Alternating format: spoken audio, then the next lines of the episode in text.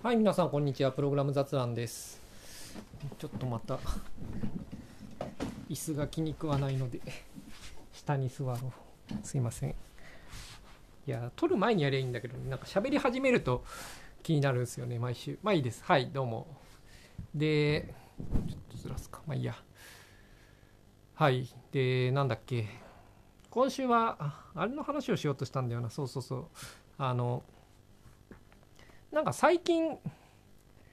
なんかあんまプログラムの新しいことを勉強してないなと思ってなんかその話をしたいなと。はい。えーっとうんなんか最近新しいことあんまり勉強してないんですよ。でなんかこう仕事でなんかアルゴリズム使うとかでちょろっとなんか教科書読んだりなんか論文読んだりとかしてまあなんかそれ理解してなんか実装するみたいなことはやるんでなんか全然学んでないっていうほどではないんだけれどまあけどそんなに学んでない。うん新しいことを。いやーなんかプログラムじゃない新しいことは学んでるんですけどね、まあ、生物学は、うん、結構時間をかけてやっていてまあなかなか学んでいるんですがプログラムをちょっと新しいことを学んでないなと。でなんつうんですかねこうこれは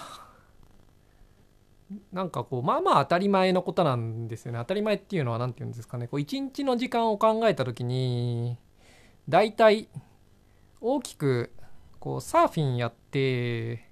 生物の勉強をやってで仕事をやるで、まあ、大体一日が終わるんですよ。まあちょっとプラスアルファでやれる時間はあるけどね。なんかピッコマ読んだりとか格読み読んだりとかあとイタリア語のなんかラジオ講座とかを聞いたりとかしていて。まあ何て言うんですかねこうそういうその他みたいな時間はあるんだけれどまあ大きく何て言うんですかねこう気力を使ってやるような何か有意義なことというとまあサーフィンはちょっと違う気もするけどなんか大きなこうやることとしては、まあ、サーフィンと生物学の勉強と、まあ、仕事で大体終わる。だからその仕事で新しいことを勉強してないとなんかプログラムで新しいことを勉強する時間はないんですよ。今はね。まあない作れないっていうわけじゃないですけどね。そのさっきも言ってたようにそれ以外の時間っていうのは一応あってその、うん、そういうどうでもいい時間をプログラムの勉強にするこの振り分ければまあできるんですけれどなんか自分の感じとしては、うん、なんかプログラムにかける時間としては現状ぐらいでいいかなと思ってるんですよねその一日の中の。でそれを今仕事に割り振っていると。で仕事の中で新しいことを学ぶ機会がまあそんなにないですよね最近は。でだから、まあ、プログラムで新しいこと別に学んでなくてでなんかこうこれは良くないな早く新しいことを学ばないととそれほど強く思ってるわけでもないんですよね。なんかこうバイデザインというか、うん、意図した設計として、うん、設計の結果として、まあ、そんなにやってないっていう部分があって、うん、けどまあ一方でなんかポッドキャストでなんか喋ってみるかと思ったのは、まあ、あんまり良くないって思ってる部分もあるからだと思うんですよね。まあ、意図した結果ではあるのだけれどなんというかうんまあいいやちょっとそれにそのメカニズムというか仕事と新しいことを学ぶということについての話をまあちょっとしようかなと思うと。でプログラムの仕事をすると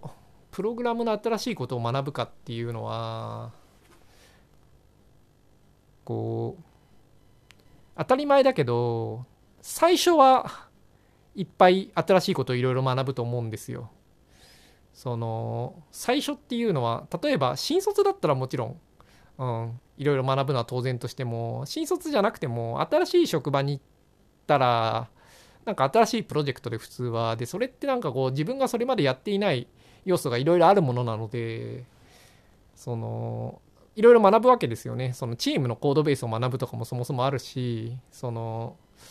まあなんかうん、そのライブラリなりプラットフォームなり、うん、なんかそういう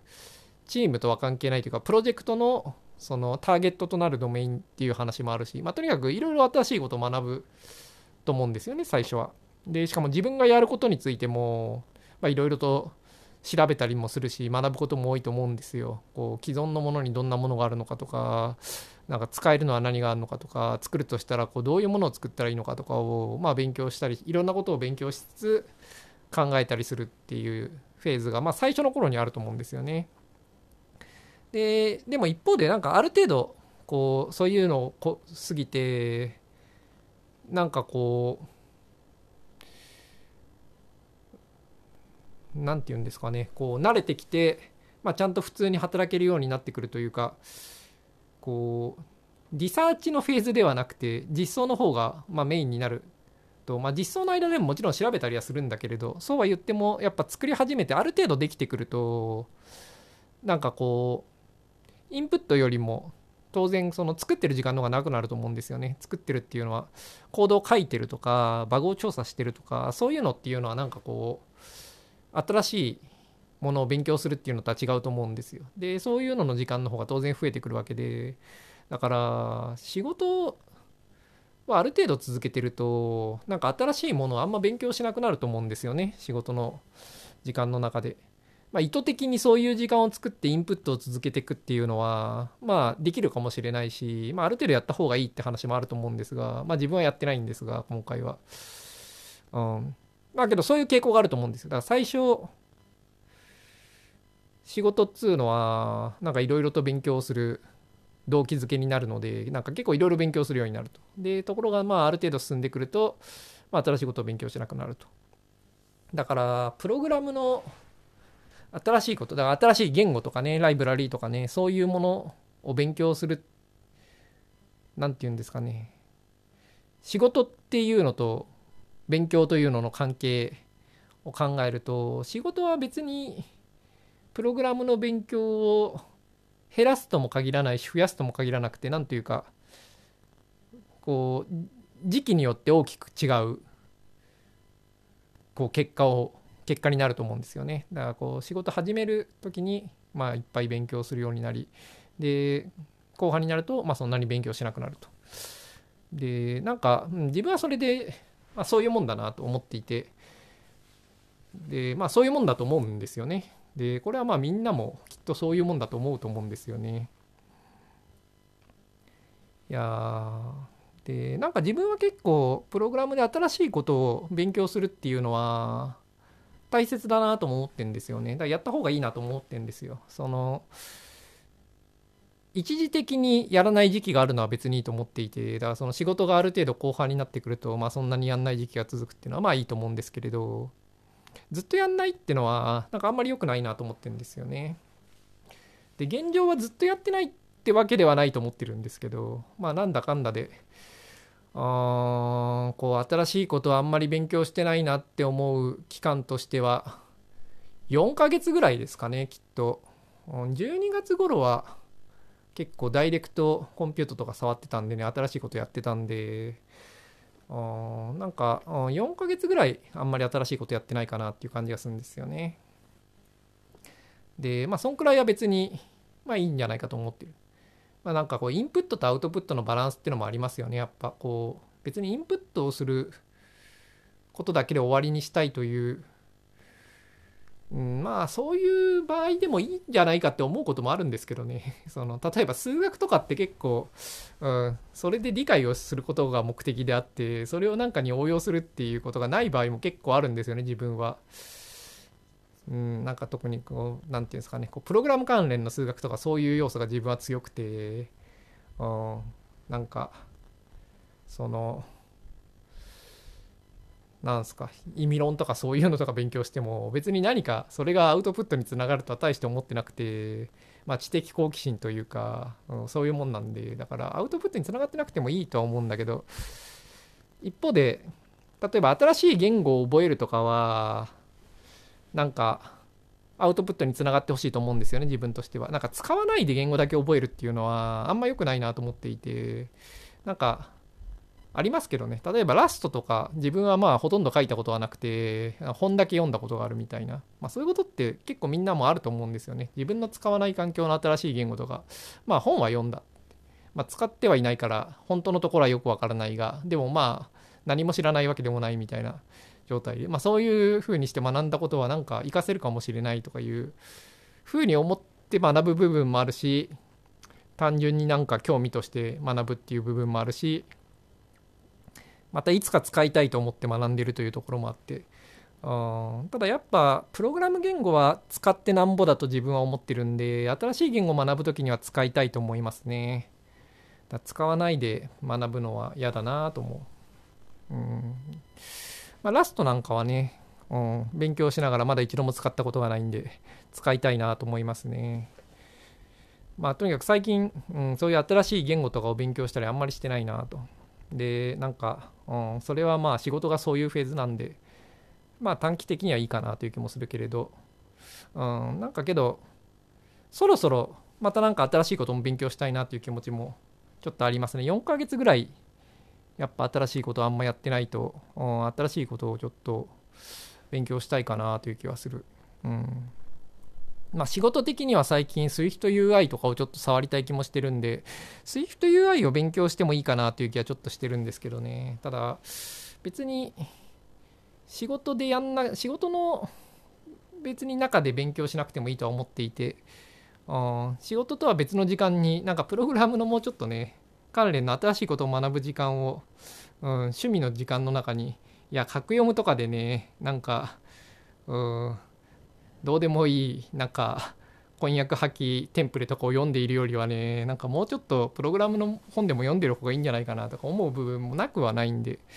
まあ、そういうことやってもいいかなと思う。でなんかさっき言ってたその仕事におけるインプットみたいなのはそういうもんだと思うんですよね。だから最初その初めていろいろ学んででその後そんなに新しいことを別に学ばなくてもやっていけると。でまあその状態になってもさっきも言ったようになんかたまにアルゴリズム新しいの必要になったりとかして調べたりとかはするんでインプットゼロではないんですけれどでもやっぱすごい減ると思うんですよね、まあ、アウトプットの方がメインになるんで。でなんかそれは自分は短期的にはいいと思うんだけれどどのぐらい続くかっていうのは人にもよると思うんですよね。その新しいことを特にインプットしないでもやっていけるっていう状態は。やろうと思えば10年ぐらい別にその状態をキープすることもできると思うんですよ。あまあ会社によるけどねそのうんなんかそれっていうのは選べるところだと思うんですよね。だキャリアをデザインキャリアっていうかその自分のプログラマーライフのなんかこう設計すべきところだと思っていてなんかこう定期的になんか新しいことを学ぶフェーズっていうのはあった方がいいかなと自分は思いますね。でそれはつまり新しいことを始めるのがいいと思うんですよね。だからプロジェクトが移るとか、うん、転職するとか、まあ、そういうのですよね。だそうやってなんか、うん、こう新しいことを学ぶ必要があるような機会っていうのは、まあ、定期的には作った方がいいかなっていう気がする。まあどんくらいの頻度かっていうのはよくわかんないですけどね。例えば自分4ヶ月ぐらい新しいことあんま学んでなくてもうちょっと学んだ方がいいなとは思うけれど4ヶ月に1回プロジェクトを変えるべきだとは思わないですね。うん、ただその自分は今回作ってるのは結構大物で作ってるものっていうのは今回作ってるモジュールというかフィーチャーは結構大物で、まあ、1年以上かけててだこれは結構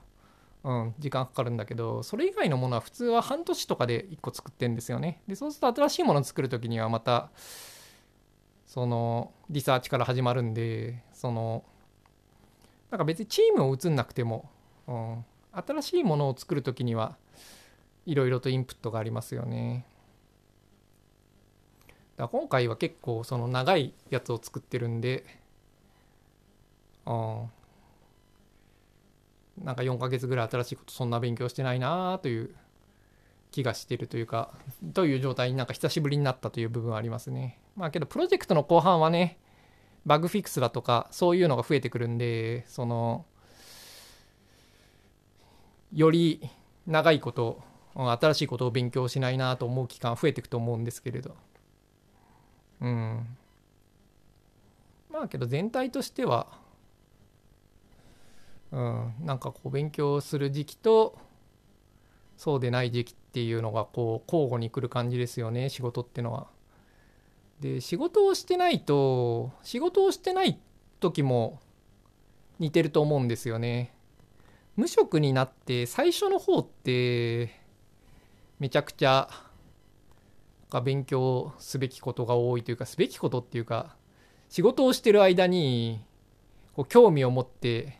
無職になったらあれやるんだって思ってることがたくさん積み重なる結果仕事を辞めてしばらくの間っていうのは結構いろんなことをなんか学ぶ傾向が強いと自分は思うんですよね。まあ、人によると思うけど自分は結構何て言うかこう仕事をすごい長く続けてバーンアウトして辞めるって感じではないんでその結構短期で仕事辞めるんでなんかこうなんつうんですかね大きく何かが変わるというよりは仕事してる時期と無職な時期みたいなのがこうまあライトに交互に来るっていう感じなんでそんなに大きくそこでは変化はないんですけどもはや自分の人生というか日常には。まあけどそういう感じなんでその仕事辞めた後も別に長期間休みたいとかそういうのはあんまりなくて、うん、まあまあプログラムは続けてる。プログラム以外のことを長時間やりたいとかそんなに思って辞める感じじゃないんで。あの昔ねフルタイムで働いてて仕事辞めた時っていうのはてか MS 辞めた時っていうのは本当にね1年ぐらいほとんどプログラムほとんどしなかったしその後も、まあ、3年ぐらいは大してプログラムしてなかった。うんまあそうでもない。趣味のコードはちょこちょこ途中から書き始めたか。でもまあそういうオーダーで全然コード書いてなかったんで、なんかこう、まあコード書いてないっていうか、そもそもにパソコンもなかったですからね。うん、当時はスマホもなかったんで、うん、なんか e インクのディーダーだけ持って世界を旅していたんで、うん、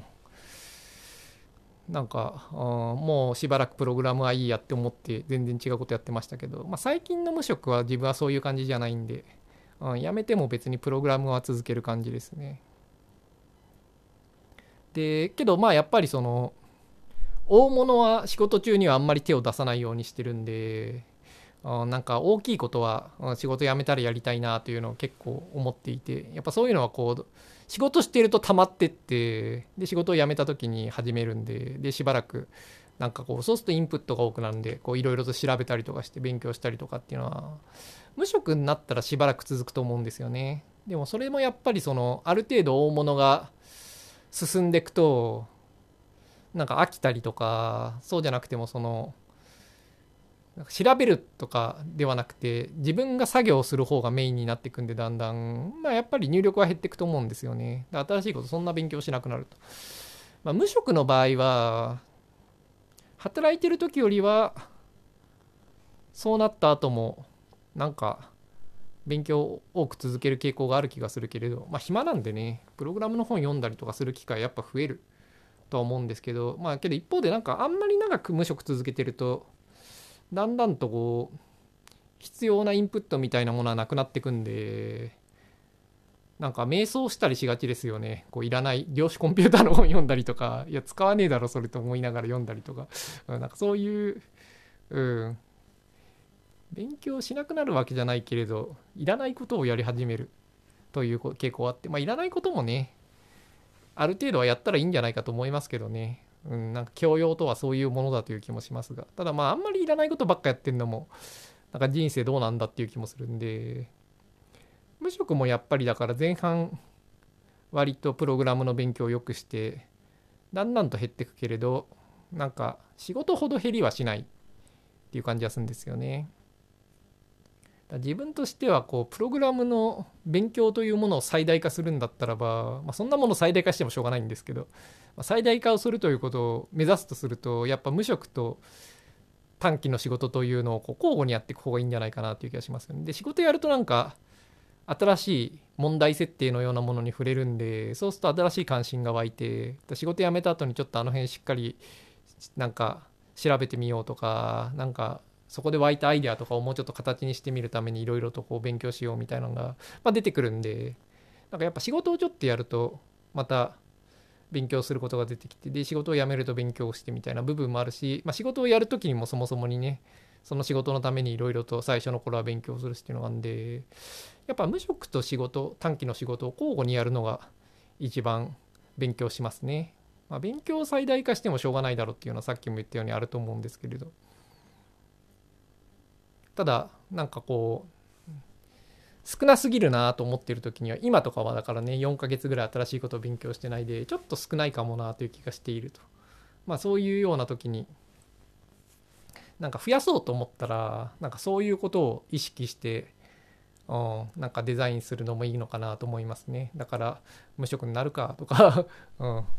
まあ、今ね別に仕事辞めて無職になろうと思ってるわけじゃないけれどもうちょっと長期なね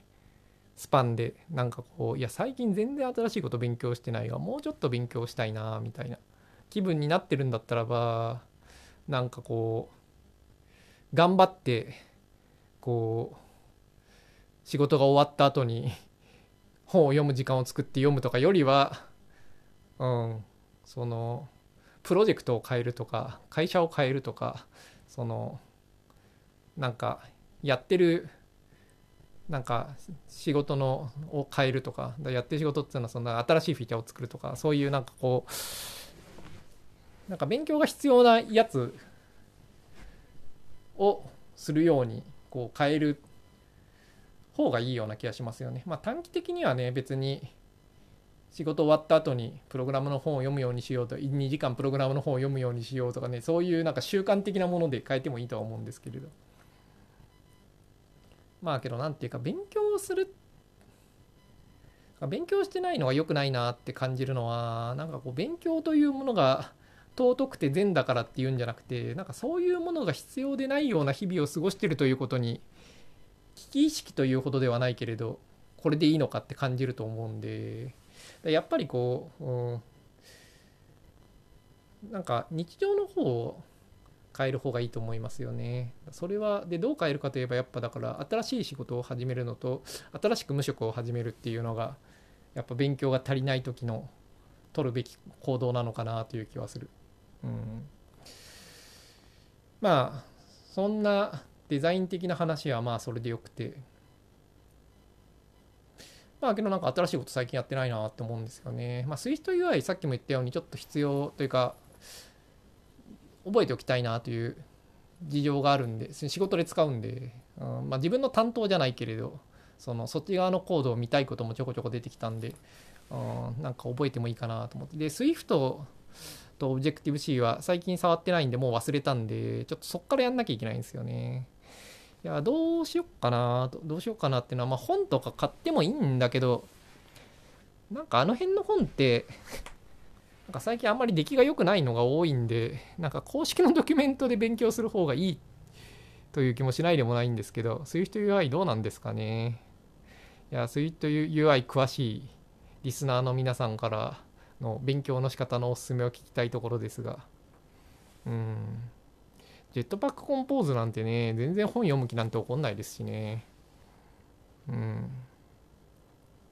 まあ本あるのかどうかも知らないけれど。SWIFT もね、なんか何度か必要になってその度に復習してるんで、やればまあ思い出すとは思うんですけどね。うん。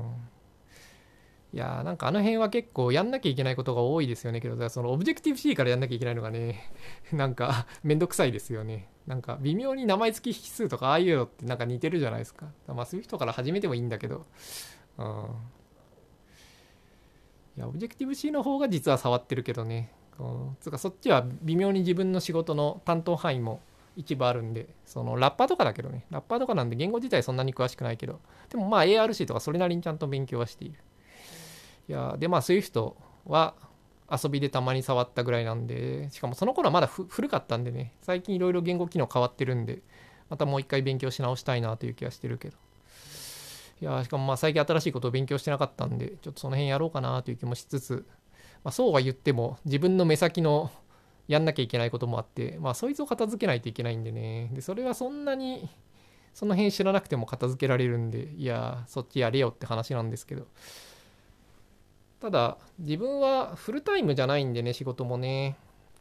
ただ週に3日なわけですよ契約としては、まあ、そうすると週に4日間は違うことをやる時間があるんで。うん。なんか別に、うん、仕事をしつつ SWIFT とか勉強してもいいんですけどね。ただまあその辺は割と仕事で使おうと今は思ってるんで仕事の時間にやってもいいかなと思ってますけどね。そのさじ加減もプログラマー難しいですよね。なんか仕事の時間にやるか趣味の時間にやるか。別になるべく仕事の時間にやった方がただ働きにならなくていいじゃないかと思う人もいるかもしれないけれど例えばなんかオープンソースのライブラリとかにしたい場合とかは仕事じゃない方でやりたいですよね。だからなるべく仕事でやりたいかっていうとそうでもないですよね。例えばそこで勉強したことでブログとかを書いたりとかしてとかいろいろなんかこう趣味活動の方でやりたいと思えば仕事でやんない方が、うん、いいですよねとか思うんで無理になんか仕事に入れたいとはそんな気ないそういう気はあんまりしないんですが、うん、まあけど最近新しいことはあんまり勉強してないなと思ってるのでなんかやろっかなという気はしてますと。なんか仕事辞めた後にね次の仕事は前ちょっと言ったけれどなんかラストとか使いまあ次じゃなくてもいいんだけれどなんかラストの仕事したいなと最近ちょっと思ってて、うん、そのうちそれもなんか似てますよね。なんか新しいことやりたいなと。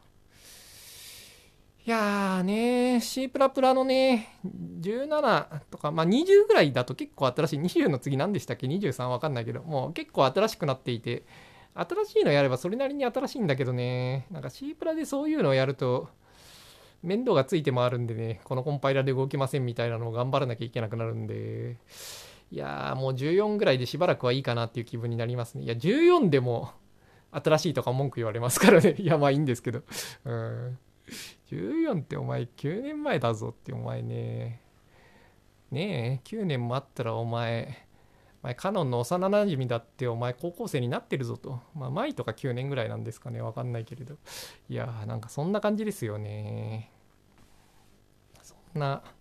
太古の昔という感じがする9年前ですが、うん。でもどうですかね。2020使いたいとはまだそんな思わないですけどね。結構動かないコンパイラーあるんで。いや、ほんとね、この仕事始めるまでは、始めるまでというか、もう、もうそろそろ世の中、クランと GCC になったんで、いいだろうって思ってたんですけど、いや、意外とそうでもないですね。ちょこちょこ、うん、違うコンパイラー、に遭遇しますね。うん、いやそうそうそういうわけで意外とうんまあけどさすがにもうね03とかは厳しいと思いますけどねメンテするしていくのは。うんまあいいや、それはまた違う話なんで、C プラの話なんで、新しいことっていう今回のトピックとは違うということで。で、最近仕事をしてると、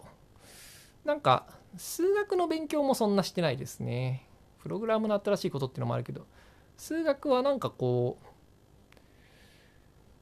数式は結構使うんですがいや昔 CG のグラフィックスの話をしたと思うんですけれどいやなんかねそういうのよくやってるんでね本当しょっちゅう バイリニアの補間とかねアンチエイリアスとかねやっててねしかもなんか CPU のコードがあって、それを GPU に直さなきゃいけないとかで、逆変換とかを計算しなきゃいけないんですよね。で、逆変換の計算が結構、なんというか、大学受験の数学みたいになっていて、なんか結構ね、難しかったりす。難しいっていうか、その、なんて言うんですかね。結構紙と鉛筆を使って自分で考えなきゃいけなかったりするんで、なんかね、まあまあ、数学の問題を解いてはいるけれどなんか数学を勉強してるっていうのとは違うんですよ数学っていうか何ていうんですかね大学数学を勉強してないって感じですね最近は高校数学はよく使っていてうんしかも意外と難しかったりする。というかまあ解けないこともありますからね。逆変換存在しないこともあるんで。だから別に高校数学だからといって簡単とは限らないんですが。うん。まあ実際なんかねこうちゃんと計算すれば分かるんだけれどなんかめんどくさいんでいいやっつって、うん、解決してない問題もありますね。その、まあ、サンプルスクリプトなんでいいんですけれど。いやなんか平行移動するはずなのになんか変に斜め上に移動していくなみたいな。まあいっかみたいな。そのうち直そうっつって直してないとかあるんでなんか、うん、簡単すぎて手応えがないというわけじゃないんですけど。新しい数学とかちょっと勉強してないですね。まあなんか数学はもうちょっとうんなんかたまにはやった方がいいなとは思ってるんですけどまあ全然やってないですね。まあその代わり生物めっちゃ勉強してるんでね。まあその代わりって感じですよね。生物はやっぱりその何というか生物を勉強しているがゆえにそうしたプログラムにまつわるけれど仕事には直接関係ないような学問的なことをあんまりやってないっていうのは、うん、その時間を生物に使ってるからですよね。うん、でまあそれは意図した選択なんでまあいいんですけれど、まあ、生物はね全然仕事には関係ないんでこう完全に趣味なんでなんつうかまあ趣味ですね。うん、ただなんかそういうのも結構いいよなと個人的には思ってるんですけどなんか生物はやっぱもう2年ぐらい勉強していてちょうど昨日無事無事じゃないけれどパート3のユニット4が終わり。でパート3のユニ分子生物学のパート3のユニット4が終わり。でユニット4が終わったところで時間切れになったんで時間切れっていうのはコースクローズになっちゃったんで、うん、次回開講まで続きはできないんですけど。でまあ残り半分ぐらいあるんですけど。いやでさっきそれの感想ブログとかを書いてたんですけどいやなかなかね2年もやっていてまだ終わってないっていうのはしか結構すごい本格的ななんというか勉強になりましたね生物は。そのなんか標準的な多分生物の学部生よりも自分は生物は勉強したと思いますね。で、まあ、修士の標準的な学生よりも多分生物は勉強してる気がする。うん、まあそこは難しいですけどね。内容的には多分修士までに学ぶことの範囲のような気がする。まあ、分子生物学あれ大、なんかドクターコースかもしれないけど、修士後半かドクターコースかは分かんないみたいなぐらいの難度というか、最先端っぷりですが。うん、まあけど、おおむね学部から修士ぐらいまでの勉強内容で、ただ、修士は普通実験をやってるはずなんで、で、その実験の経験っていうのはめちゃくちゃ重要だと思うから、その、やったことをちゃんと収めてる修士は自分よりはだいぶ詳しいはずなんですけれど一方で標準的な修士は修士の内容をちゃんと押さえてないと思うんですよね。まあ、標準的な学部生が学部学部の内容をちゃんと理解してないのと一緒で、うん、やっぱドクターに行く修士とかですよねそういうのをちゃんと収められるのは。うんまあ、そういう感じで考えると標準的な修士よりはちゃんと生物の勉強をしてるという状態だと言えると思う。けどドクターに行く修士よりは多分生物のことはそんなに分かっていないという状態だと思うんですけど。まあけど何が言いたいかっていうとちゃんと専攻をして卒業する人よりも詳しいんじゃないかなと思うんですよね。修士ぐらいで卒業する人よりも、まあ、そのぐらいにはしっかりやったと言えると思う。ただまあその分実験をやってないんで、うん、まあいいんですけどいいんですけどつかまあそういう細かい話はいいとしてなんかそのくらいしっかり勉強するとまあ、2年かかったんですが大体。つかまあ今2年ちょっとなんですけど勉強始めて。うん。なんかこのぐらい時間かけてしっかりやるとなんかこうちゃんとした専門性が確立されてなんか達成感がありますね。うん、自分は経済学とかもう以前ちょうど大学院に行こうと思ったことがあって大なんかもうプログラマー辞めて経済学の研究者になろうと思ったことがあって、うん、もうドクター行って研究者になろうと思ったことがあってでその勉強のために経済学を結構真面目に勉強した時期があって、うん、それも結構長期間やってまあまあな専門性を身につけてただ身につけた結果もう研究しなくていいやという研究しなくていいやっていうのは何ですかねこう。経済学に関して言うとやっぱ入門の頃に比べて言えることが減っていくと思うんですよね。まあそれは多くの分野でそうだと思うんだけれど。やっぱ今のドクターぐらいが研究している内容というのはなんかそんなに多くのことが言えない。で大抵。なんかこううん。ここより先を勉強するというか研究をしてそれを前に進めていくということになんか入門を勉強していた時ほど意義を感じなくなってまあもうここまでで十分だから研究はしなくていいかと思って研究者になるのはやめたんですがあ、まあ、生物の方がむしろ今まで今の状態まで勉強した上でもまだうん研究者としてこの先を進めてもいいかもなと思うぐらいの関心を持ってはいますね。ただまあ、うん、生物の研究者になることはないと思いますが、うん、まあ今から別になんというか必要性もそんなにないしなんというかそんな気持ちでやっていけるほどアカデミックな業界は甘いとも思ってないんで、うん、なんというか、うん、まあやってはいかないと思うけれど関心を失ったというか感じではないですただまあもういいかとは思ってる部分はありますけどねその生物もやっぱり当たり前だけどドクターぐらいまでドクターというか今やってる内容ぐらいまで来ると分かってないことが増えるんですよねだからもう結構その